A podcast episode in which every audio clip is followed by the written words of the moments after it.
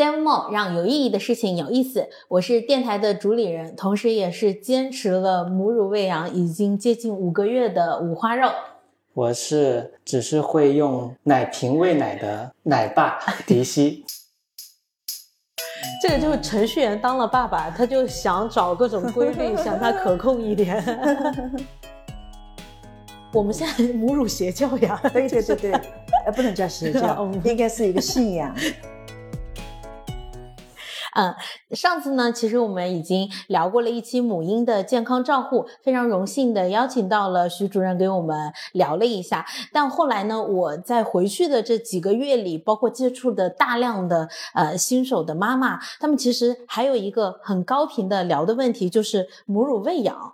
而且我发现母乳喂养在呃我们刚开始喂养啊，到我现在四个多月呀，其实面临的问题是不同的。所以我们也想把这一期录下来。帮助到更多的产后的妈妈，那我们再请徐主任自我介绍一下。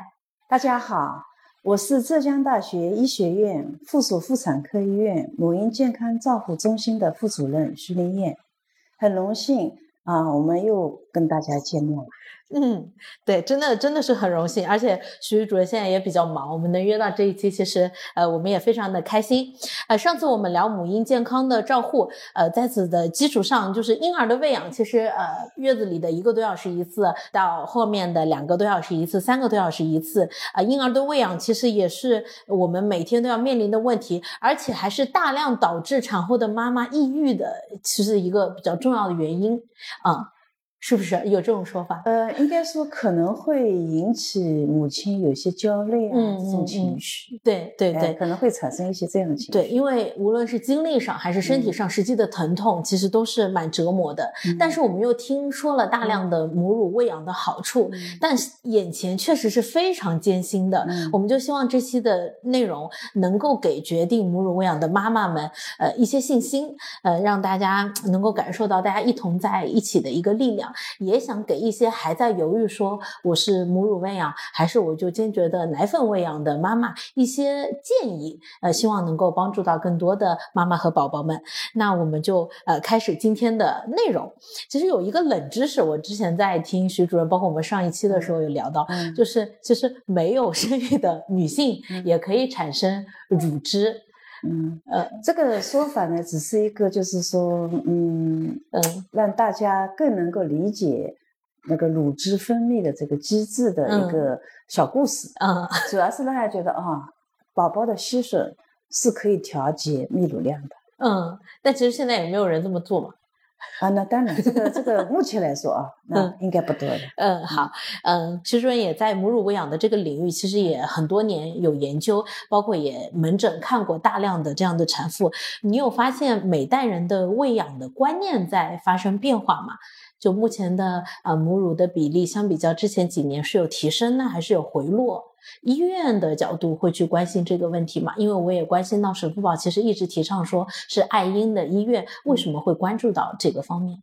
呃，这个爱婴这个促进母乳喂养，这个不仅是我们医院的事情，嗯，是国家的这个政策层面也是要大力的推动的，嗯，就因为母乳喂养，呃，它的有很多很多的好处，对全民族的呃这个身体素质、嗯，智力和社交能力这一块。都是有很大的帮助的。嗯啊，美国也有做过研究吧？就如果提高母乳喂养率，它每年的这个节省的开支可能好像我印象中好像有九百多亿元。嗯，然后呢，就是说也有这个研究认为，就是如果推广母乳喂养，每年可以拯救五岁以内的儿童的八十二点三万名儿童和两万名患乳腺癌妇女的生命。就是它有很多很多巨大的社会效益和对个人的一些好处，所以就是爱婴医院是我们国家卫健委对嗯妇产科医院的一个考核指标吧。就是如果说有爱婴医院称号的。应该说这家医院就是相对来说就是更爱婴、更爱母亲的这个，但是爱婴医院是有很多评价指标，就像等级医院，嗯，他要来每三年要来复核一次。哦哦，这个也是有考核的，我还以为只是一个口号。啊，不是的，它是有评价标准的，所以并不是每家有产科的医院都是爱婴医院。哦，我还以为是一个态度，就是说我们这家医院是爱婴的，所以怎么样？他原来也是这样的一个东西。对对对。嗯嗯。那我刚还问到，就是说，呃，你有接触到其实呃好几代人，就比如说七零后啊、八零后、九零后这样，他们这个七零后呢，可以这么说，那个时候的那个母乳代用品的奶粉的这个质量也一般。嗯。其实那个年代，我觉得母乳喂养率反而是还是偏高的。嗯。八零后开始，好像母乳喂养率有下降，因为更多的女性就在职业职业化这一块的要求对女性更高了。嗯，所以就是又有奶粉的替代品的出现，所以母乳喂养率有一段程度是很低。嗯，再接下来呢，就认识到这个低的母乳喂养率给妇女、给儿童造成的一些影响，然后国家政策层面又在推动，嗯，那么母乳喂养率又在提升。嗯，但是呢，其实我们国家的母乳喂养率还是不高的，就是嗯，WHO 是提出来要到二五年，呃，六个月内的纯母乳喂养率要提高到百分之五十以上。嗯，目前全球来说是百分之三十七。哦，而我们国家呢，嗯，有各种文献啊，从百分之二十一到百分之三十，反正没有超过百分之三十的纯母乳喂养率，这么还是不高。对对对。哦，是的，是的。所以就是需要各个医院、各个媒体。就是要不断的来，呃，推动这个母乳喂养。嗯，对，您刚刚也提到那个浙江卫视还邀请您做了一期内容。对，就是浙江卫视的金视养生台会播出来关于母乳喂养的一个节目。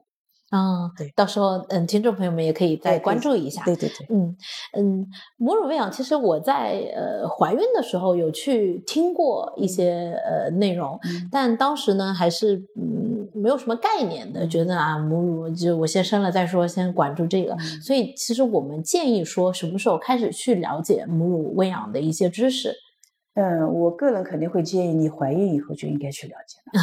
啊，很多准妈妈都是这样。嗯，就是说在孕期，她可能更多的关注于孕期的保健啊，嗯，这一块。嗯，对母乳喂养往往是好像产后再说吧。对，其实等到分娩以后，特别是产后的一周以内，妈妈的身体正好在康复的过程中，嗯，根本就没有精力去了解这个。对，是的，哎呦，我当所以是，嗯，你一旦怀孕以后，因为像我们医院有孕妇学校，嗯，每个月至少有两到三次是专门关于母乳喂养的课程，嗯，然后呢，嗯，这个有热线啊，有母乳喂养门诊啊，母乳喂养门诊也是建议我们的准妈妈三十二周要去看一次，然后产后再去看一次。就是有很多的这个呃途径是可以获取的，哎，但真的不知道，我到现在 才知道孕期孕期也有母乳喂养的门诊的。对对对，因为我当时就是直接去医院，不会太关注保健大楼里会有什么样的东西。当时也嗯，孕妇来看的还是有的。哦，是有是吧？有的有的。哎，现在上课情况怎么样？就是孕期上课呢，因为我们医院里有线上的这个孕妇学校，可能更多的人在看线上。嗯，但是线上呢，我觉得不在现场。效果其实完全不一样，对，很容易。建议还是因为我们毕竟是免费的，嗯，然后专家的话，一般四十分钟到六十分钟的一堂课，内容还是能够，就是让我们准妈妈能够。相对比较嗯了解这个母乳喂养这一块，对这一块其实也是我想说的，因为每次产检其实都是到医院，然后都是病历号啊什么的，你会觉得自己不是一个呃孕妇，是一个病人的身份，然后你会用病人的一个状态去走进医院，但其实想呃听到这些节目的孕妈妈还有产后妈妈也好，都知道自己其实一个是自然生理过程，是的。然后医院其实在这部分有相当多的课程，也有各种专家，其实在。输出这样的内容，大家一定要觉得这是一个过程，而不是自己是一个生病的过程。一定是这样，嗯，就是总体来说，妊娠是一个生理的过程，对，并不是生病的一个过程。对，所以呢，对宣教这一块，就比如说我们的医院的门诊上有很多宣传栏，然后包括这个孕妇学校的课程，嗯，都是到处都在粘贴的。你完全可以选择你正好就诊的时间或者空余的时间来听一下，对你之后在养育过程中可以避免很多艰辛。或者不必要的错误，但真的没有很多人有我这么幸运，能够正好接触到主任还有这边的医护团队。因为我我前段时间感受就是，每次去医院还是以比较恐惧的一个心态，但接触到你们，我会觉得这个医院还是蛮温柔的。就所以我也希望听到这期的呃听众朋友们能够知道，其实在这一方面，大家有更多的途径可以去获得更多专家的帮助。是的，嗯，呃。我还好奇一点，就是说母乳自己母乳的情况是可以预知的吗？就比如说怀孕的时候说，哎，你胸这么大，你一定母乳就多，肯定会 多，或者这种是可预知的吗？呃，不能完全预知，但是呢，就是说泌乳量，嗯，这个每个女性是会有差异的，嗯，就比如说有遗传基因的这个作用，那么如果说嗯家族里面的母乳量都比较多的话，嗯，你的概率会更多一点，你的母乳量会多，嗯，然后呢，还有跟你整个分娩的过程有没有合并症、并发症，你的分。娩的方式，比如说自然分娩，嗯，相对来说比剖宫产泌乳量的。可能会更，就是泌乳期会更更准时一点。嗯这个剖宫产这种可能会导致这个泌乳二期延迟一点呢，就类似这种影响因素会有一些。哎，我真的觉得还是尊重自然其实最好的。就比如说母乳，哎，比如说刚刚提的自然分娩，它其实更尊重你身体本身的规律的。对。然后像人为的一些干涉就没有办法的情况下，比如说剖宫产或者怎么，其实是会呃付出更多的努力去纠正的，但都不如自然的好。那肯定是。嗯嗯。那刚刚有提到这个生理的胀生理期胀奶，这个大概是什么时候会发生？然后常见的状况是什么？因为我我听。接下来还有一种说法，就是说生完孩子还有一个很痛的，就是胀奶的这个过程，有些觉得甚至比生孩子还痛。所以这个大概是什么时候会发生？生理性胀奶呢，就是说我们说的泌乳二期，嗯，是产后四十小时开始，一般两到三天，嗯，当然也有些延迟的话，可能会到五到七天，嗯嗯，百分之九十五的概率肯定是两到三天里面会有个生理性胀奶期，嗯，那么呃。为什么会有个生理期胀奶期呢？就是因为，嗯，进入这个阶段的时候，我们的乳乳房开始分泌乳汁了。嗯，那么分泌乳汁前期会有一个血管和淋巴液的一个充盈，再加上泌乳，嗯，你妈妈从原来没有乳汁，突然一下子有乳汁了，呃，血管又充盈，淋巴又充盈，妈妈就会感觉到胀。嗯，那么程度会很不同。嗯，就大多数人这个生理期胀奶期，呃，一般。一到两天以后就会缓解。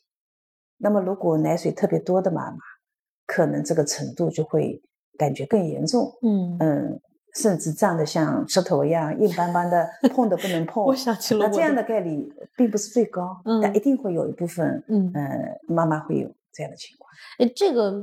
呃，我们什么时候判断说我已经要呃，我自己可以挺过去，我的身体自然在调节，还是我什么时候要去寻求通乳师的帮助，寻求医生的帮助？一般来说呢，就是到生理性胀奶期的话，只要我们觉得一般情况下，我们只要让宝宝多吸，通过宝宝的吸吮把乳汁吸掉，呃，大多数都是能够度过的。嗯，那如果说我刚刚说到的胀得像石头一样，嗯，呃，非常的那个痛苦的这种。那应该要有一些干预了，嗯，那么，嗯，一般情况下的那种大家觉得不舒服呢，我们也会有些建议，就除了让宝宝多吸，这是最关键的，嗯，这个吸要有正确的含接的姿势，嗯，就是我们要把大部分的乳晕含进去，因为乳晕上面有很多的乳腺导管，你只有把它充分的含接，这个乳汁才能吸出来，嗯，然后呢，除了正确的含接以外呢，我们觉得就是你妈妈觉得奶胀的话。我们也可以在喂奶前适当的温水敷一下，嗯，敷个两到两分钟左右，嗯，那么这个呢也是促进这个奶阵，就是让泌乳的这个喷乳反射能够建立。然后喂奶以后，呃，如果觉得难受，也可以用一些冷敷，比如说冷敷贴呀，嗯，或者。是你这种嗯弄点冰水啊，用毛巾包裹的袋子可以敷在乳房上，妈妈会觉得轻松一点。嗯，哎，但我的亲身经历还是还是真的蛮难受的，就是一个是胀的特别难受，二是当时在孕期学的啊，用土豆敷或者用什么包菜敷，其实对我来说还是呃收益甚微，还是你们通乳完之后我才会觉得是的，舒服一些。就是说，除了那刚才我也还没有讲到土豆切那个切薄皮，嗯。啊冷敷，或者说我们的包心菜叶，嗯，就给它冰箱里。呃，这个温度偏冷了以后，再给它什么？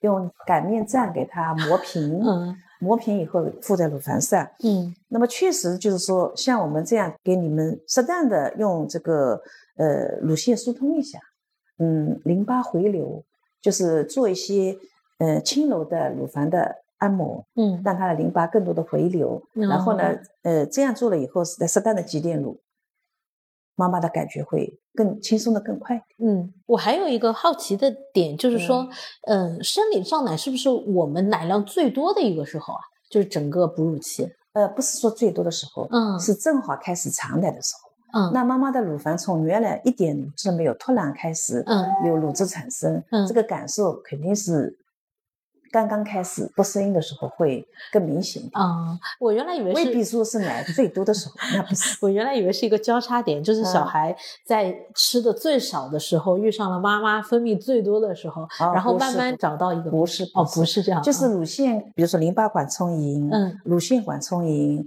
乳汁开始出来了。整体这些因素让你的乳房突然膨胀了，嗯，那很多妈妈都会有这种不适感，但并不是说这个时候是泌乳最多的时候。哦哦，是这样，嗯，哦，理解了。嗯，那嗯，刚刚还还提到就是呃喂喂奶的这个衔接的这个叫衔乳，对，衔乳叫含接啊，含接姿势。对，这边还有要补充的吗？就说我怎么去教小孩，还是怎么？含接姿势呢，我们觉得非常重要的就是说，呃，我们在含接的过程中，就是把乳头、乳晕放到宝宝呃嘴里的这个过程，应该是让宝宝嘴巴张得最大的时候，让宝宝来含接。嗯啊，然后呢，正确的含接，我们可以有些评价指标，比如说你可以看到大部分乳晕含进去了，嗯，可能嘴唇上面还有点乳晕，嗯，嘴唇下面的宝宝的那个乳晕基本上含进去了。还有呢，宝宝嘴巴张得很大，嗯，像嘴唇向外翻，嗯，你看上去侧面看像鱼嘴巴一样，嗯，然后吃的时候呢，这个面颊部这一块是饱满的，是鼓出来的，然后你会听到宝宝什么？三天以后我指的是啊，下奶以后，嗯，宝宝在这个吸吮的过程中可以听到吞咽的声音，嗯，可以看到吞咽的动作，嗯，那么这一系列的这个表现告诉你宝宝的含接是正确的。嗯嗯，这个可能呃描述不如图片，我们也会把相应的图片放到 show notes 里面，让大家可以看到一个一个比较直观的画面。对，刚提到生理胀奶，就可能在四十小时或者在在三天以内发生。那还有一个就是我自己在医院刚生完，然后小孩哭着。就可能就还没到四十个小时，他哭着饿了，然后呢，呃，里面的护工会说你去问护士站要点水奶，然后你又吸不出来奶，这个时候妈妈到底怎么去判断说我要去求助要一点水奶，还是我就是让他给我开奶？嗯，一般来说三天以内，呃，从促进母乳喂养这个角度，我们说要做到勤吸吮，所谓的勤。是二十四小时至少要吸十二次以上。嗯，那么为什么要勤吸吮呢？因为这个阶段就是我们说下泌乳的过程。嗯，就是从我们怀孕以后十六周开始，我们的乳房就在发育，乳腺、腺泡、导管都在增加，然后乳腺上皮细胞到十六周开始有合成乳汁的功能了。但这个时候很少看到泌乳。为什么呢？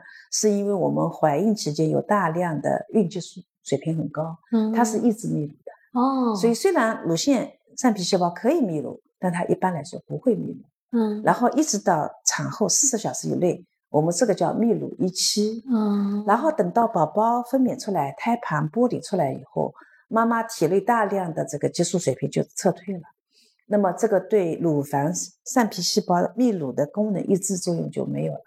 再开始产乳，嗯，也就是说，我们说四十小时以后，七十二小时之间会有个生理性胀奶，就是在泌乳的这个阶段啊。然后在这个阶段里面，如果宝宝在吸收妈妈乳头，会有神经冲动到大脑，刺激大脑分泌催产素和催乳素。嗯，催产素，我们妈妈生过孩子就知道，宝宝一吃你的奶，你就觉得下面在疼痛，嗯，恶露在排出，嗯啊。然后呢，催产素除了促进子宫收缩，还有一个作用是什么呢？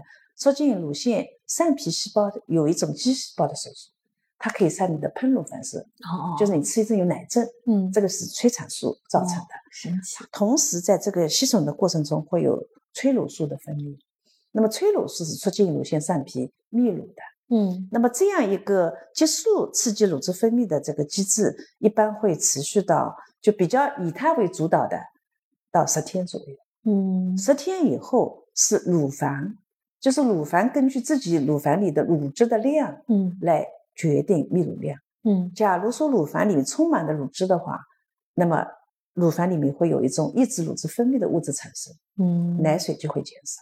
嗯，如果说你的乳房里面的乳汁是没有很少，乳房是空的，嗯，这个物质就没有了，泌乳就开始大量的产生。嗯，所以说就是说最初几天妈妈的泌乳量，从肉眼来观察的话，你会觉得宝宝是没有吃饱的，就是宝宝一定会有饥饿的表现，因为只有通过饥饿勤吸吮，嗯，这个奶水才够。嗯，但是我们说宝宝生出来。我们带着水、葡萄糖、脂肪的储存而诞生的，头几天少量，虽然看看量很少的物质，完全能满足宝宝的需求的。嗯，这个完全能满足的意思是什么呢？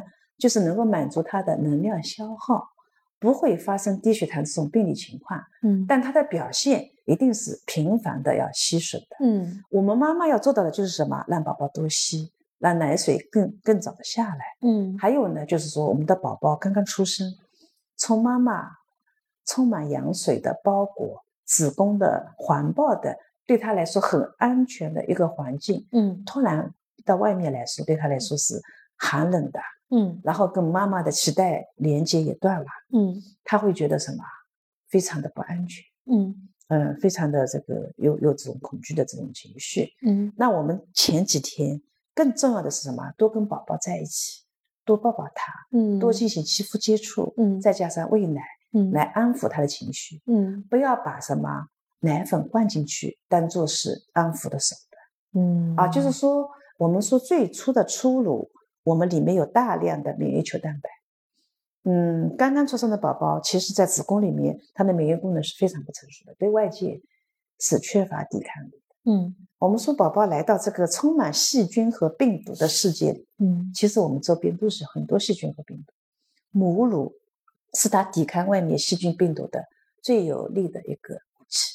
母乳里面有大量的免疫细胞，嗯，有大量的抗体啊，呃，溶菌酶、淋巴细胞、白细胞、巨噬细胞、嗯，乳铁蛋白，嗯，这些都是有抗菌作用的。就是呃，出生以后尽早的给他补充母乳，对宝宝来说。是非常重要的，嗯，那么所以呢，就是说，嗯，要不要加奶粉，一定是要符合医学指证，比如说这宝宝是巨大癌，比如说八斤以上的，嗯，那么妈妈的泌乳量确实，我们如果发现比一般的妈妈要少一点的时候，嗯，那可能会加点奶，嗯，或者是妈妈有糖尿病，甚至起高血压，嗯，她的宝宝也容易发生低血糖，嗯，那这种情况我们会加一点奶粉。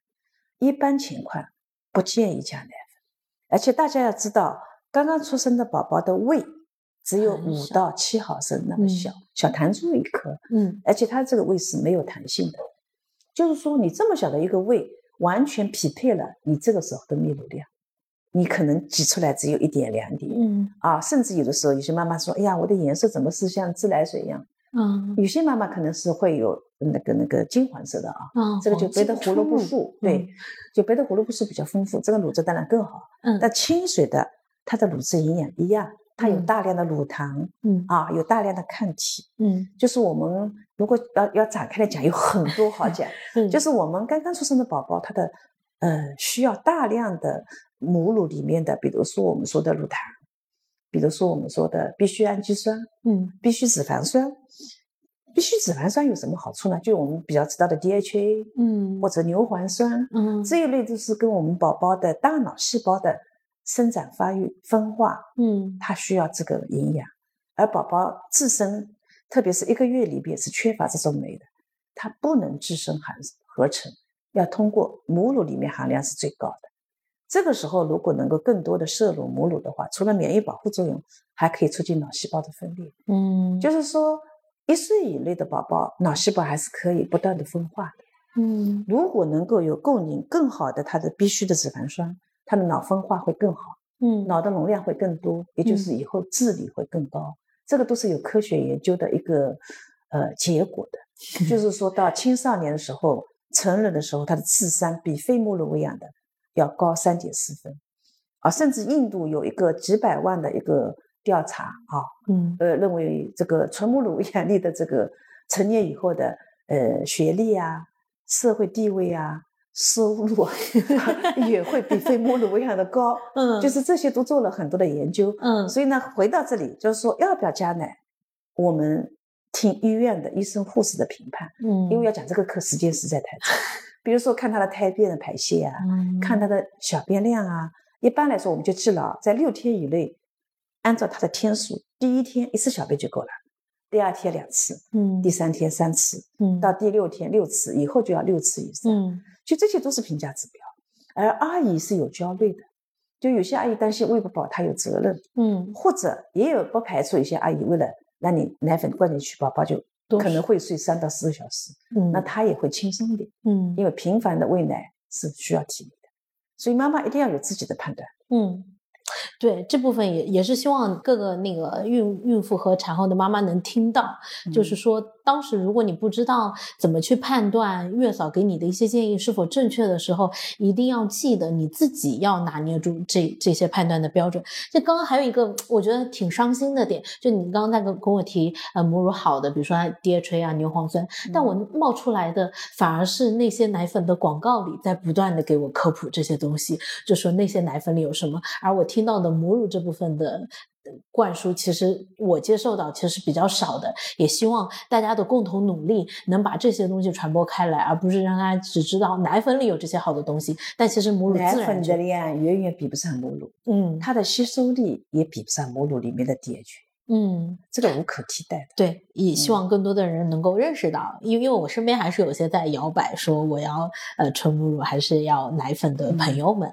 嗯，刚刚其实我们有有几部分已经聊到了嘛，生理呃生理胀奶的这个，其实我还想补充一下，就是说呃供需平衡这个时间大概会在什么时候来临？就是就是我们说的 泌乳三期。嗯，三期。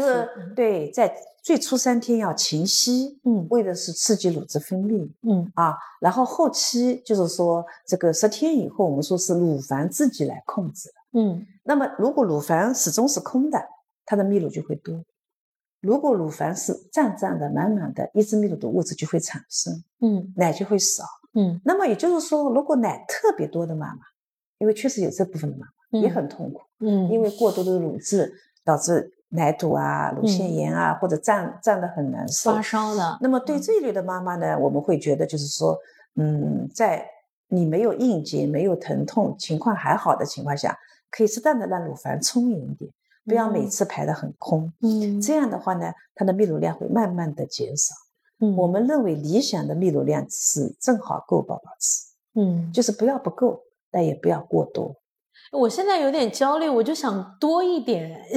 原来我深受这个痛苦之之后，我是觉得啊，供需平衡哪天来就好。然后平衡完之后，我又会觉得，万一我生病什么的，奶量减少，它就没有母乳了，我又开始进入一个新一轮的焦虑。对，就这个焦虑，你说导致乳汁分泌，嗯，原来是够的，嗯，后来不够了，嗯，这样的概率并不高。嗯，只要你正确的母乳养，不会。减少的，嗯，你不必要为了因为这个担心而且拼命的让自己的泌乳量更多的去存在冰箱里。我那实际上就是冰冻的母乳，嗯，的营养和新鲜的母乳那是不能比的，嗯，因为新鲜母乳里面的大量的细胞生长因子啊、活性成分啊，它的好处肯定是，所以一般建议肯定是喂新鲜母乳是最好。哦，OK，那我还是让他多吸我的新鲜的、新鲜的母乳，对对对，保持这个量。对，嗯，刚刚有提到衔乳的姿势嘛，其实还有一个很关键，就是我们喂奶的这个姿势。因为我记得主任进进进来帮我调整过我的这个姿势嘛，对，因为妈妈这个产后可能这儿疼那儿疼的，喂奶的其实也很辛苦。那喂奶的姿势其实又有什么躺着喂啊，呃，抱着喂啊，什么橄榄球式喂啊，这些到底我们去怎么选择？呃，我认为应该是经常轮换，嗯，就是你老是一个姿势喂奶，比如说侧卧喂，嗯，因为我们中心是有位妈妈，嗯，等到乳房硬结、乳腺炎，我们才知道她是老是躺着喂，她就喜欢躺着喂，嗯，那躺着喂侧着就可能导致就是侧的这一部分的乳房被受压，压了以后，这个乳腺导管就是泌乳，就导致乳汁淤积排不出来，啊，最后形成硬结。哦，比如说这是一种啊，嗯，然后呢，就是白天如果说我们坐着喂，就上半部分的，嗯，乳房的乳汁容易排泄，那个通畅一点，嗯，躺着喂可能侧边更容易吸到一点。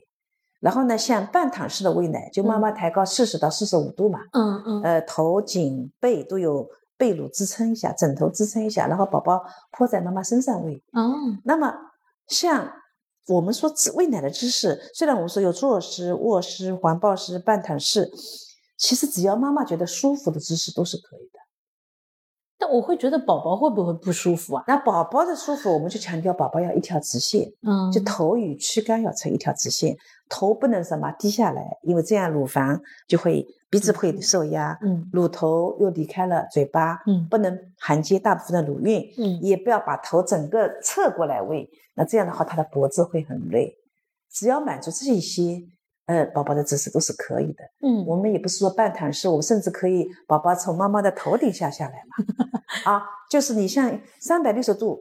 这个头都可以转，那为什么要这样转呢？我们也说到，如果妈妈乳房有硬结的情况下，嗯，最好宝宝在喂奶的时候，这个下巴正好顶着这个硬结，嗯，那这个时候吃的时候，一下一下的吃，在吞咽的过程中，这个下巴在按摩这个硬结，就这个硬结容易散掉，嗯，所以就是说，你喂奶的姿势可以各种各样，比如说妈妈的乳头是扁的，嗯，凹陷的，嗯，含接会有点困难，嗯，那我们说半躺式也是比较好。为什么？因为重力的关系，嗯，宝宝和妈妈就会贴合的很紧，嗯，然后宝宝如果头抬起来去含乳头的时候，会深部的含接，就可以把大部分乳晕含进去，嗯，就能够成功的含接。半躺式那个环抱式就是橄榄球式也是，嗯，就是有助于含接的。就乳头扁平的、凹陷的妈妈可以采取这两个措施会好一点。嗯，说到这个，我当时还买了一个自己不太理解的东西，呃，乳盾。就这个一般是什么情况下要用？它有它有什么弊端吗？还是呃，可以不用，当然是最好不用。嗯，但是比如说妈妈乳头凹的、扁的，嗯，含接特别困难的情况下，我们可以用乳盾，宝宝含着乳盾去含接乳头乳晕。嗯，那么这种嗯帮助下面，嗯更容易成功的含接。一般来说呢，喂一段时间以后，因为乳头凹陷。扁平往往是乳头后面有纤维比较比较短，嗯，导致凹进去了。能拉出来？对，通过一段时间吸吮以后会凸出来。哦，拉出来断掉以后，乳头就出来了，并不是说你整个喂奶过程都需要乳盾。那么还有一种情况就是乳头皲裂。嗯，乳头皲裂的时候，有的时候有些妈妈觉得用了乳盾好像不疼一点，嗯，也可以使用一段时间。嗯。啊，我当时是皲裂，但我还是感觉不太好用。就是说，也要看适应不适应。嗯，就是首先一个乳盾，你的跟你的乳晕大小要相称。嗯，太大、太小都不行。嗯，妈妈都会感觉不舒服。嗯，对。哎，还提到我当时乳盾，其实还在孕期买了一个，我当时也不知道干啥用的吸奶器。嗯，就这个东西到底如何配合我们的这个母乳，它的存在的意义，我们怎么能把它使用的最好？所以吸奶器我们也不是说它是每个妈妈都必须的。哦，嗯，对，就得对，嗯，比如说母婴分离的，哦，比如说宝宝因为黄疸啊，嗯，因为有些治疗跟妈妈分开了，嗯，那么挤奶可以通过吸奶器。也可以通过手挤，那么完全靠手挤，妈妈可能没有这个体力，那么可以通过吸奶器来协助，嗯，挤奶，嗯，那么还有的话呢，比如说我们上班的妈妈，嗯，啊，上班的妈妈要，呃，比如说上班期间要，嗯，挤出一点乳汁来给宝宝吃的话，嗯，也可以通过吸奶器，嗯，但我们是不是还是更建议说亲喂啊？就是亲喂跟平喂，只要是。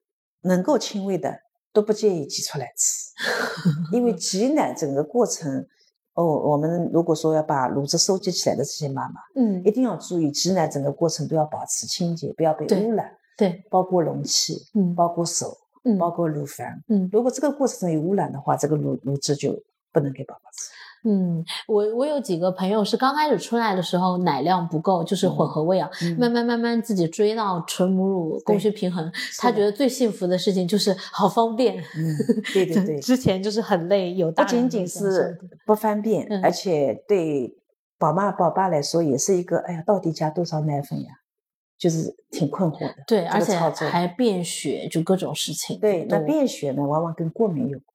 对对，我我感觉看着挺折腾的，所以他在追到供需平衡之后，他就非常遗憾，当时自己在您可能刚刚提的一期、二期的时候错过了一些时间，对自己后面追的很辛苦，小孩也受了很大的罪，但他已经很不错了。对，这很我们现在 母乳邪教呀，对对对对，呃，不能叫邪 教，应该是一个信仰，对，应该对宝宝和妈妈都是有非常大帮助的一个，对。他他就非常遗憾自己孕期没有接受到足够的信息，自己去呃抓住一期二期这样的时间去做这样的工作，确实影响母乳喂养的因素太多。对，因为我看到小孩在比较小的时候一直生病，后面就还好了，就他纯母乳之后，所以他现在就是很执着的推荐各种人去 去母乳。还有一个就是我月子里遇到问题，就小孩经常呛奶，嗯嗯呃，刚刚也提到他是不是跟喂奶姿势也有关？然后我们到底去怎么避免这个流速快啊、呛奶啊这样的事情？嗯，呛奶呢，往往发生在乳汁分泌比较多的妈妈。嗯，就是说，并不是每个孩子哦都会呛奶。哦，呃，喷乳反射就是我们说的喷乳反射。嗯，这个乳腺肌细胞在收缩，大量的乳汁喷出来。嗯，那实际上宝宝吸乳并不是我们想的，就是说完全通过嗯啊根啊吸出来。嗯，很多时候就靠靠几针奶阵。哦，这个时候大量的奶就吃进去了，他就吃饱了。哦，所以呢，就是说，嗯，一般情况下的奶症不会导致呛奶的话，我们是不需要处理的。但是奶水比较多的，短。时间里面喷出大量乳汁的时候，那我们说可以用剪刀式，就是用两个大呃食指和中指夹一下乳晕，嗯，让它的乳汁喷出来的那个速度慢一点，嗯，然后奶症过了就可以了，嗯，哎，就这样处理就可以。啊，然后你说这个有没有预防的手段？只能这样，没有预防的手段，只有遇到问题，就是你的宝宝容易呛的，那你要做好这方面的。然后你也看一下，是不是最初的一两个奶症容易呛？嗯，那么就最初这个时间去剪刀式。嗯，那一般情况下我们不建议剪刀式，因为你把这个乳腺管压断了，哦，可能导致排乳不畅。对，只有在这个时候会用。乳腺管这么脆弱，碰碰就会，你在夹的，经常夹着喂的时候就容易了。嗯。偶尔夹一下，问题不大。这个还还有一个单边跟双边的吸奶的一个问题，因为最开始呃，比如说单边喂的时候，另一边可能它也有泌乳反应，就是它也会呃分泌相应的乳汁。然后我自己在比如说我在呃被迫的情况下要去吸奶的时候，我到底选择单边还是双边？这个怎么判断？这个呢，我觉得一般如果都很顺利的话，嗯，一次吃一边的奶。他正好一次吃满了，那我就吃单边够了。嗯，如果说这边没吃满，那么这边吃空了以后换一边。嗯，但是对有些，比如说，嗯，泌乳量不是很多的，嗯，或者说宝宝的吸吮力差一点的，我们可以这边吃个三到五分钟换一边。那边三到五分钟再换回来，嗯哎，对这种来说可以这样子去尝试。嗯，但是换的时候宝宝很容易会暴躁，就是他吃着吃着对换出来。那假如他吃的很好，嗯，就像你这种情况就不需要换。我说的是那种力气不大、不够、不愿意很好的吸，或者奶量少了以后他就不想吸的这种啊，是，那我们就要换换。是这样，他有信心，因为换一边又奶多一点。哦，真的，我我身边有一个妈妈就是这样，就是她的小孩子就是吃的太费力了，就每次很饿，但是就是她看着也心疼，就心情很不好那段时间。嗯，还有一个就是，呃，我比较好奇的一个，就母乳，大家经常讨论母乳颜色，就刚刚其实也有提到有黄黄金初乳，然后也有一些颜色很淡的，有一些脂肪量很高的，这些到底和什么有关？然后它呃会影响，就比如说它的营养是不一样的吗？还是怎么？营养成分会有不同。嗯，就前奶我们说有点轻的，嗯，后奶呢乳白色的。哎，前奶里面呢乳糖的成分高一点。嗯。但是呢，并不是说前奶的营养不好，因为我刚刚也说的，乳糖是对宝宝脑的发育有很大作用的。就是你前奶后奶一般来说都要吃，嗯，后奶里面脂肪多一点，它还有个什么作用呢？避免过度喂养。就后奶吃了以后容易饱，嗯，饱了它就不吃了，嗯，对，这样就避免过度喂养这个情况。嗯嗯，我们认为就是说都应该吃，嗯，你不用刻意的分开来。哎，有不同颜色的奶吗？我还没见过。有有不同颜色，因为我看小红书上有绿色的呀，有有什么各种颜色这种奶。这个的话，可能有的是跟你的食物，对对对。然后，嗯，母乳里面的成分有些微调，嗯，一般来说，我们可能说胡萝卜素多一点的话，那么会有这个金黄色。嗯嗯，脂肪多一点，乳白色。嗯啊，乳糖多一点，就是轻轻一点的这种。我有一个题外话想问一下，我就是，呃，比如说我们在要生呃预产期的时候没生，我们打一些催产素去影响这个身体的各个的这个激素，让小孩出来。就是如果我们提倡母乳喂养，就想去帮助这个妈妈的话，现在有说我给她加一些什么激素，帮助她分泌乳汁吗？现在有这样的干预手段吗？嗯，没有，没有是吧？因为催乳素这种激素，我觉得就通过吸吮就能产生。嗯。不需要通过人工的来，对，我想说啊，是不是医学上也会用手段去干预一下？嗯，好，刚刚有有提到啊，通乳啊，手动通乳啊，其实呃，通乳还是现在大家蛮常见的。呃，通乳的作用是什么？然后其实我在用完吸奶器之后，明显能感受到自己有一些，我我记得我还去问过您，就是我感觉我的乳房有一些疼痛，就它是正常的吗？这个痉挛呃，怎么去缓解？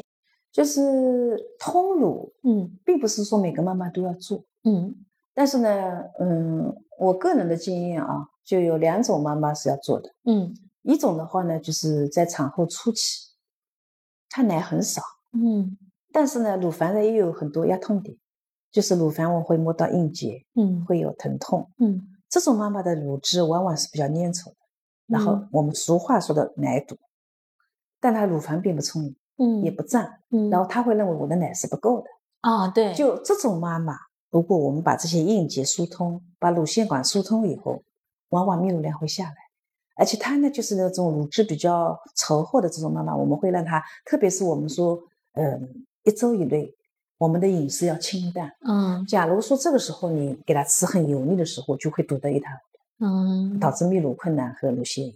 嗯，那这个时候我们通下乳，一般通个两到三次，我们这里中心已经发现很多的妈妈，嗯，从原来觉得一点奶都没有，到后来完全够宝宝吃，养得很好，嗯，这个我觉得是需要通一下的，光光可能宝宝吸还吸不出来，嗯，还有一种要通乳，就是说我们说的有乳汁淤积，呃，奶堵的，就是硬结疼痛的，嗯，因为这个时候如果你不把它排乳通畅的话，乳汁是细菌很好的培养基啊，嗯，就有可能会发展到乳腺。炎。嗯，那这个时候需要做一些通乳。嗯，如果说宝宝吸吮力很强的，有些妈妈嗯没有这个是手通乳的条件的，嗯，你让宝宝充分的吸，可能这个硬结吸掉的概率也是有一定的比例的。嗯，一般让宝宝吸硬结这个部位可以什么温水敷一下呀，或者宝宝在吸的时候你轻轻的去。呃，揉揉它呀，嗯，让它能够及时的消散呀，嗯，这也是一个方法。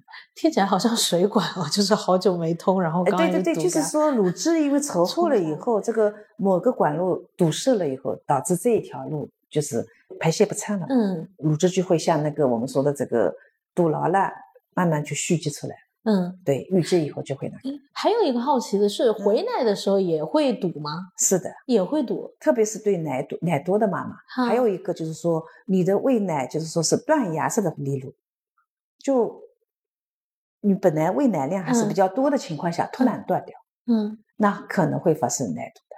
这个突然是用药物去干涉，突然不给他喂了啊，突然不给他喂啊？对，就突然从今天开始。我就一点母乳都不喂了，嗯，那就会产生非常明显的奶胀。嗯，如果说你这个时机选择是宝宝比较大的时候，比如说一岁的宝宝，嗯，他喂母乳不仅仅是一个生理需求，他还是一个心理的满足。嗯，然后你突然一下断掉，不仅是母亲乳房容易发生问题，宝宝的心理也不能接受。哦，所以这个离乳我们是希望是什么？非常自然的、循序渐进的过程。嗯，就是你打算离乳了。你从白天开始减少喂奶的次数，嗯，减少喂奶的时间，嗯，慢慢慢慢过渡到他已经可有可无了，嗯啊，到只剩下一天一次两次了，嗯，在最后一次了，最后没有了。那这样的过程，妈妈也不痛苦，宝宝也。不影响他的心，听上去好像和平分手啊，就是对对对对，一定要是这样循序渐进，千万不能啊，今天开始不断奶了，嗯，一下子我就说断崖式的，嗯嗯，这种影响会比较大一点。嗯，诶，那离乳这种也什么时候判断我要做通奶的这这样的求助？那除非你就是疼痛啊，应激很明显，就再下去的话可能会乳腺炎。嗯，一般嘛，当然是，嗯，你如果稍微真的已经到这个程度，有点胀痛啊什么的，我们说医院里去配点蛮消外敷，嗯，也是可以的。嗯嗯，好，刚刚有提到我们喂奶呀、过度喂养啊这个关键词，我们怎么判断他是呃要喂奶？就是他哭了就喂嘛？还还有就是我怎么判断他吃饱了？就是说喂奶的时机，我们一定不建议是到宝宝哭再去喂，因为你会发现宝宝哭的时候你往往喂不起。对，因为他已经很饿了。那么什么样的这个情况告诉你宝宝要吃了呢？首先他醒过来啦，嗯，他嘴巴在张啦，在找东西啦，嗯，啊，大一点的孩子，嗯，那可能吃手啦，嗯，这个都告诉你他要吃了，不要等到哭的时候。诶，但我我现在面临就是他现在在口欲期，我有时候分不清楚他是馋，他就是想探索世界，还是他就是饿了。这个的话呢，就是你如果一直在带他的话，嗯，一般到什么阶段他可能会饿，我觉得妈妈也有一个 时间上的一个判断，对，就是说宝宝有他每个宝宝都有他的不同的规律，嗯，就自己去摸一下，嗯，一般比如说他两三个小时可能就会饿，或者三四个小时会饿，嗯，就是整个过程中不会一成不变的，嗯，这一阶段是这样，下一阶段可能有改变，嗯，就像我们说前面。我们有有宝妈就说：“哎呀，她前面都是呃不到三个小时就喂的，嗯，怎么到第五天、第七天，她怎么一个晚上六个小时都在睡觉？你要不要叫醒他？我是不是要叫醒她？嗯，对。那比如说这种，我就说你要看宝宝的，比如说宝宝一直吃的很好，每天小便都在六次以上。假如你在称体重，他的体重长得也是很理想的，嗯，那你就听宝宝的。”他可能白天吃的多一点，他晚上就睡觉。那我说还不好吗？嗯，那你好好休息一下呀。嗯，就是这些就是要看宝宝。嗯，我前两天看一个门诊。嗯，呃，有些宝宝，比如说他是一个三十五周的一个妈妈。嗯，然后呢，宝宝十八天的时候来看我的门诊。嗯，宝宝的体重还没有出生时的体重达到，比出生的体重还要轻三到四百克。嗯，那我说你怎么喂的？嗯。他说他想吃，我给他吃。嗯，他不想吃，我就不吃了。嗯，那这样的宝宝体重长得这么不好，就是说你就不能听他的，他的胃口一般。嗯，那你要主动叫醒他喂。嗯，哎，倒过来说长得很好的，那你就听他的。嗯，因为他饿了，他会告诉你。嗯，对，嗯，明白。嗯，哎，也还有一个情况就是，因为奶也可能乳房也可能是他安抚，他有时候就这样安抚，怎么判断就是他吃饱了又在那玩儿？所以这一块就是说没有一个非常标准的指标，嗯，是让你去摸索它。我现在是听它吞咽声，它如果没有吞咽声，又存在那吧吧吧，我就我就给他。就有没有吃饱？我们首先一点啊，就是说吃饱的指标，嗯，小便六次以上，嗯，这个六次的次数是一定是比较明显的小便，嗯，你不能说好像有点，好像没有这个不算，嗯啊，然后呢就是嗯吃好以后能够满足的睡着，那满足不是睡着。睡着一定不是评价指标，嗯，就是他不再哭闹，嗯，他挺满意的，嗯。嗯，然后呢，体重我们说增长理想的是意思是什么呢？就平均每天增重二十到三十克，嗯，当然也有长得快的，有三十到五十克的甚至啊，嗯，我们说我们也都关注到，就是我们宝宝男孩女孩，嗯，也有他的是生长曲线，嗯，呃，大家随便百度上都能够搜到，嗯嗯，然后大家会看到有个百分之三。到百分之九十七的区间，嗯，其实，在百分之三到百分之九十七之间的这个生长曲线都是正常的。要低于百分之三，高于九十七，嗯，那你要考虑过度喂养和喂养不足，嗯，因为人种的关系，嗯，就比如说我们本身就是一个家族都个子不高的那种，你一定要达到百分之五十，哦，我有的其实达到百分之五十的孩子很少。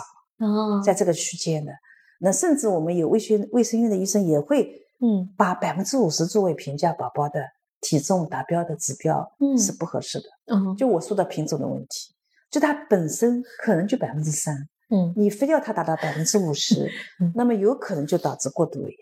过度喂养在婴儿期没有感觉，会觉得哎呀长得很好，很理想，胖胖，对。但是到成年期三四十岁的时候。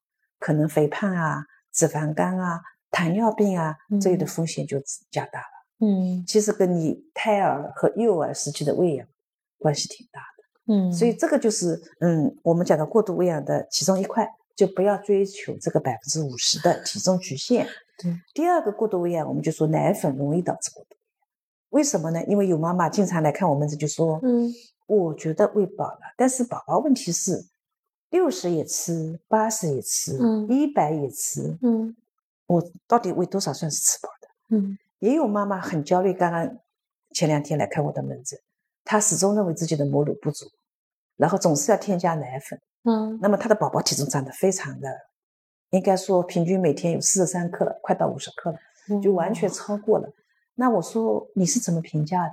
她说我是看看他又要吃，我又给他吃，吃到他不要吃了，那我觉得吃饱了。嗯，那我问他，我说你自己吃饭有没有吃到吃不下你才停下来？他说那没有。嗯，那我说你是不是吃好饭再给你吃你也能吃得下？他说是的。嗯，那你是不是非要吃到自己吃不下才算吃饱了呢？嗯，他说那没有。嗯，我说孩子也一样啊，你要给他喂成这个样子，那么就是过度喂养了呀。所以这样的有这种观念的妈妈很多，或者说非要把他喂到睡着了啊，那这也是导致过度喂养的一个我觉得很大的原因。嗯，哦，刚刚刚刚我们聊的主要集中在呃母乳喂养的挑战之一的，比如疼痛或者一些心理上的挑战。那其实还有一个就是母乳期还有一个比较痛苦的就是忌口。有些妈妈我感觉还是忌的蛮蛮厉害的，什么六大类呀，什么蛋和奶呀不吃。就什么情况下我们要去进行母乳的忌口？嗯，一般情况当然是不建议忌口。嗯，但是呢，就是说我们说的过敏性的问题，嗯，就是血便，嗯，或者宝宝的湿疹非常严重，嗯，然后呢，嗯，可能会让你这这个阶段，就比如说一般来说导致过敏的，呃，牛奶、鸡蛋的比例是最高的。接下来嘛，就是我们说的这种小麦类啊，嗯，或者说这种硬果类啊，嗯，那种海鲜啊，嗯，就这些，那么可能会存在有一些让你。暂时停一段时间，然后呢，如果便血这种情况都好了以后，嗯，慢慢的增加，因为这个过敏也是需要它有个免疫耐受，就是最终还是要让它过渡到能够耐受这个食物的这个过程。哦，就是不存在它呃不耐受食物，我要一直忌口的这样的情况。那那不存在。哦，是这样。我因为我我身边的妈妈就是觉得。怕他再过敏，所以他一直持续的在在忌口。那那那如果说已经没有过敏的情况了，你就应该慢慢的恢复上去，从少量，从一个品种，少量到多量，一个品种到两个品种，慢慢增加。如果你知道是哪一种过敏的话，还是要尝试让他对哦，就是让他慢慢适应这个世界，还是不能说帮他隔绝掉这个，对对对，就不存在他生来就是某一个绝对不耐受的情况。对，哦哦，是这样。我我反正是没有 没有太忌口的，再给他喂，感觉他目前反应也还好。嗯，刚还有一个就是我们涉及到呃职场妈妈的这个话题，因为我身边也有很多的背奶的妈妈，就是这个母乳的保存，嗯，徐主任这边有什么比较建议的吗？其实我刚才也讲到一点，首先一个你采乳过程要保持清洁，不会有污染。嗯，在这个条件下。室温下面啊，嗯，我们说二十五度到三十七度的室温四小时，嗯，然后呢，二十五度以下的室温八小时。如果在冰箱两到四度的冷藏室里面，嗯，二十四到四十八小时。嗯，如果在冷冻室零下十八度以下，三个月。这个是嗯比较严苛的，嗯，实际上如果你整个过程很清洁的话，还可以适当的延长一点，嗯。那其实刚也有提到，其实最好的还是给他常温的大于冷藏的大于冷冻的，对，这样这样的喂奶方式。所以你上班的话，今天挤出来的奶给宝宝明天白天吃就可以。对，明白。哎，我最近因为这事儿还是有点焦虑的，我就怕呃不适应奶瓶呀，就一整天奶瓶他是没有没有尝试过的。一般不会一整天呀，嗯，你白天上班，你晚上总是可以轻微的呀，哦，上班前还也可以轻微的呀，嗯，对吧？但但我觉得现实情况比这个还是要恶劣一点，就是比如说我我有一些产期的妈妈，一个是加班的问题，还有一个是呃上班就阳性了，或者之前甲流了，自己在外隔离了，就大概五天到一周的时间，小孩就是突然的要接受一个长达一周的纯奶。那其实就是说。像嗯，我们说的这个新冠啊、甲流啊，并不是不能喂奶哦，这个时候妈妈只要把口罩戴好，手洗干净哦，是可以。你不要接触自己的口鼻，嗯，然后再去接触宝宝，嗯，那会传给他，嗯，空气也会传播，所以要戴口罩。但是母乳还是可以喂的。哦，是这样。我我感觉他们还是特别谨慎，就自己隔离在外面酒店里都不回，不敢回家。那不建议。其实你你换到另外一个房间。宝宝喂奶的时候抱进来喂一下，嗯，房间里空气流通一下，嗯，或者有空气这个消毒器的话用一下都是可以的。哦，这个也希望更不建议。停止母乳喂。对，因为我感觉那位妈妈还是蛮蛮难受的。她就说，呃，出来就是新冠，然后又是甲流，现在又是新冠第二波，她是觉得怎么在这样的一个时代，她还是蛮低沉的。其实可以喂的啊，这样的奶胀了，痛苦会很多。是，就是又是住院，又是通乳，又是换了各种吸奶器，我就感觉看着他，我都觉得好付出了太多。就其实今天我们聊的内容非常的丰富，然后也有一些地方呃也比较细致的展开了。也希望说给到更多的妈妈一些信心，以及大家没有必要经历的一些痛苦。是的，不要自我感动。这是这是一个前辈送我的一句话，就我觉得，呃，我这个坚持这样子，然后我很辛苦，然后觉得啊，大家怎么？其实就是说有一定的困难，但是没有讲没有那么可怕。对，就是说你掌握正确的方法的话，都能够化解的。对，也没有到那种就是好像非常痛苦。的去忍受来达到母乳喂养成功，我还是觉得这个想法有点偏颇了。对对，有点太英勇就义的。对对对对，没到这个程度，没到这个程度。嗯，还有一些我身边呢，就比如说比较在意自己外在形象的一些妈妈，她会觉得啊，我不想胸部下垂，不想大小胸，我就想选择呃立刻回奶。这这个徐主任有什么？就因为我们前面已经说了那么多好处嘛。对，首先这些好处应该让你从我的角度啊，嗯，放弃是这个说法。嗯，还有你说的这个大小胸，只要两边的喂奶时间是一样的话，嗯，不会造成大小，除非你一边老是喂，一边老是不喂，那才会大小胸。哎，至于乳房下垂，说到那个点就是地球引力的关系，就是这个是随着年龄，随着这个它。它可能自然而然会发生的。嗯嗯，母乳喂养导致乳房下垂的，嗯，影响度我并不认为像他们想的那么高。嗯，但还有一个艰辛就是说，哎，我那当时刚生完就很羡慕母乳喂养的妈妈可以出去自由的活动了，就可以可以可以这样。其实这部分有什么方法能够安慰到大家吗？你是说，就他们就看起来出了出了月子就比较自由了，就可以有自己的时间，呃，有大块的整块的时间出去接触社会。像我还是要倒计时，说我大概要一个小时就得回家，两个小时就得回家。那我是觉得是对宝宝来说，一岁以内的亲子接触还是很重要。嗯，就是你母亲很长时间不跟宝宝在一起，嗯，不仅影响母乳喂养。也会影响亲子感情，嗯，这个时候可能还是要留更多的时间给 宝宝，就是就是得频繁的接触接触宝宝，对，还是需要的，嗯嗯，我要聊的部分差不多聊完了，主任有没有什么特别想补充的东西，就给到更多的妈妈？呃，因为我想特别强调一点，就是大家在选择喂养方式的时候，就刚刚你说到的什么乳房下垂啊、大小胸啊，就是不要把这一点点。因为它本身造成的这个并不是科学的说法，然后呢，母乳喂养确实对母亲、对宝宝、嗯，对家庭，嗯，你再说大点，对民族都是有很大的好处的，嗯，所以这就大家应该要科学的喂养，就这个理念要树立起来，嗯，然后获得科学的指导。如果说能够，比如说像我们医院的孕妇学校呀、母乳呀门诊啊、互联网的这个上门服务啊，有很多嘛，嗯，你把这些渠道都。呃，搞清楚的话，嗯，得到一些科学的指导的话，嗯，应该能够顺利的度过的，嗯，希望母乳喂养率能够在二五年，目前看有点困难啊，我们国家也是，嗯，呃，承诺的，嗯，要到二五年达到百分之五十。哦，这个是，哎，这个确实是，对，是硬指标，因为关系到我们女性的长远的健康，嗯，宝宝的长远的健康，全民族的智力各方面，比如我们说情绪啊、性格啊、社交能力啊。就是说，其实它的好处太多了，嗯，需要大家去努力，需要普及这些，嗯，其实这个也回到刚刚有提到的，还是尊重自然的一个过程，就是自然赋予了你身体这样的机能。就任何哺乳动物的乳汁都是最适合自己种植的，嗯，牛奶一定不适合我们的 人类的宝宝。嗯，还有还有一句话说，没有母乳不够的妈妈，这个是应该说绝大多数的妇女母乳都会够。嗯，你再说的那个点，真的有百分之二十是奶粉，这个百分之八十大部分的好处都达到。嗯，这个至少能做到。嗯，对。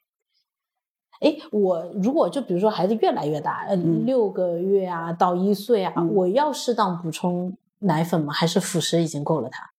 呃，奶粉呢，一般我们建议就是说准备离乳了哦，准备离乳的时候开始要加奶粉、奶瓶或者杯子，让他能够把对母乳的依赖慢慢转移到奶粉上。啊，这个可以啊，那个时候是可以，对对对，可以让一般我如果母乳在喂养的话，我们不说希望还是不要最好能喂到两岁吗？嗯，对。如果在喂母乳期间的，那奶粉未必需要添加。哦，明白。哎，刚刚我们其实聊了很多，有男性视角，就比如说 你作为爸爸，你在看到呃你的你的妻子在坚持母乳这种辛苦啊或者什么，你真实的心理状态是什么？就是觉得很辛苦。没有没有，就觉得就觉得挺不容易的，就是所以，嗯，就是觉得，呃，做妈妈真的很伟大。你会觉得说，呃，如果这么辛苦，那就那就我分担一点，比如说你就平喂，或者说你就也不能，我也不能给他喂奶，就没办法，就是感觉什么事情，其他的事情我都能帮得上一些忙，嗯，但是在喂奶这个事情上，确实好像就是生理决定了。生理决定了，我就没有办法去帮上太多的忙。嗯，然后顶多就是说，有些时候可以用瓶喂，嗯，就是用奶瓶去喂，但这个也是要妈妈先吸出来嘛。对，啊，总之就是妈妈感觉就是一个不可替代的角色。嗯，对，因为我我有时候会觉得啊，真真的好累啊，他就会经常跟我说，妈妈真的是不可替代的。其实我觉得就是说，母乳喂养成不成功，家人的支持太重要。对。就是像旺仔爸爸这样的，嗯，你才能有有可能，就是说达到成功的嘛。就是很多家人的，比如说奶奶外婆觉得奶水不够啊，嗯，觉得要加奶粉啊，嗯，他有很多焦虑，嗯，会导致妈妈的自信心就会下来，对，就会影响对情绪又会影响到这个奶量，对对。还有还有要补充的吗？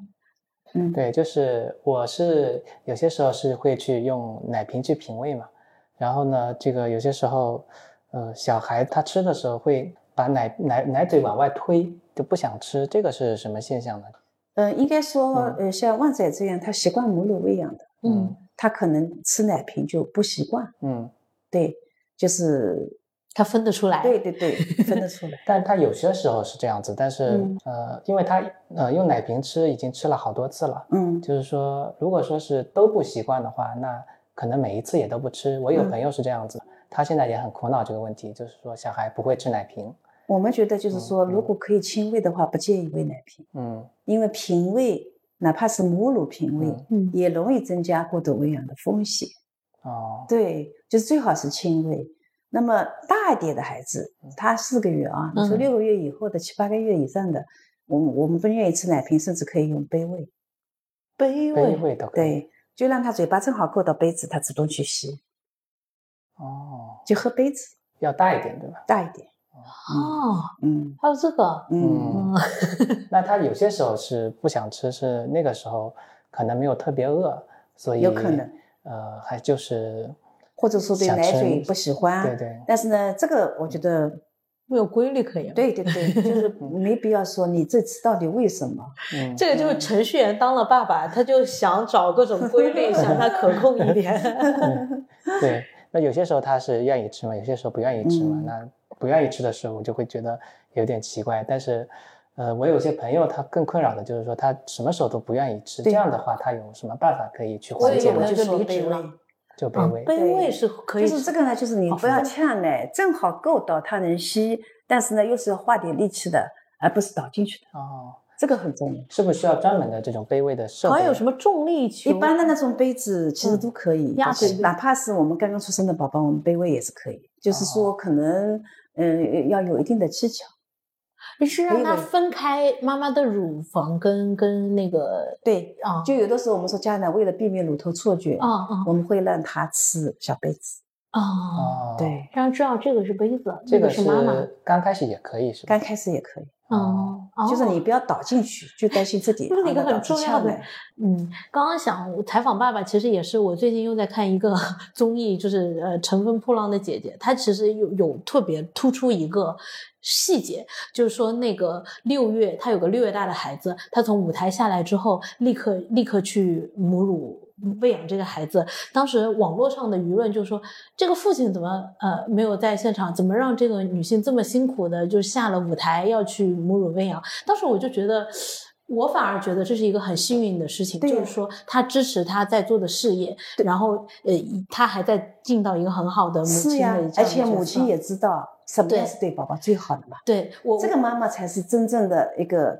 伟大的妈妈，对，而且我我真的觉得，我也我也觉得这样的是很幸福的，在做自己热爱的事情，对，然后家人的支持，对呀，又在说他能抱到现场，对，给他去喂奶，对对，已经很好的支持了呀，对。所以我就觉得，嗯，刚刚也提到说，家人的支持对于能把母乳这件事坚持下去是非常重要的。非常重要。也希望更多的妈妈，特别是其实像我作为九零后的妈妈，也有自己的事业心，也想去成就这样的事情，背后有能够理解这件事情的家人也是很重要的。这也就是为什么还是想约主任聊了这一期母乳喂养，也是希望，因为上一期有很多的家人也在听，嗯，他们说，哎，自己讲的家人听不进去的，主任讲的大家能听进去。也希望这一期能够帮到妈妈本身和妈妈背后的家庭，能够去理解这件事情，理解妈妈真实的辛苦。因为说多了好像像在抱怨，但其实它本身就是呃这甜蜜的负担吧，也不是说扩大这个辛苦这件事情。对，嗯。呃，眼前的艰辛是必然的，但长远的，无论是妈妈的健康，呃，孩子的健康，还是亲子关系上，都是受益良多的。国家也在做相应的基础设施呀，或者说教育宣教层面的努力。对，也希望今天的内容能给大家更多的呃一些踏实的心态。嗯嗯，那我们今天就聊到这里，谢谢主任的时间，希望我们能为提高母乳喂养率做出了微小的一点贡献。嗯，谢谢大家的倾听。好，拜拜，拜拜，拜拜。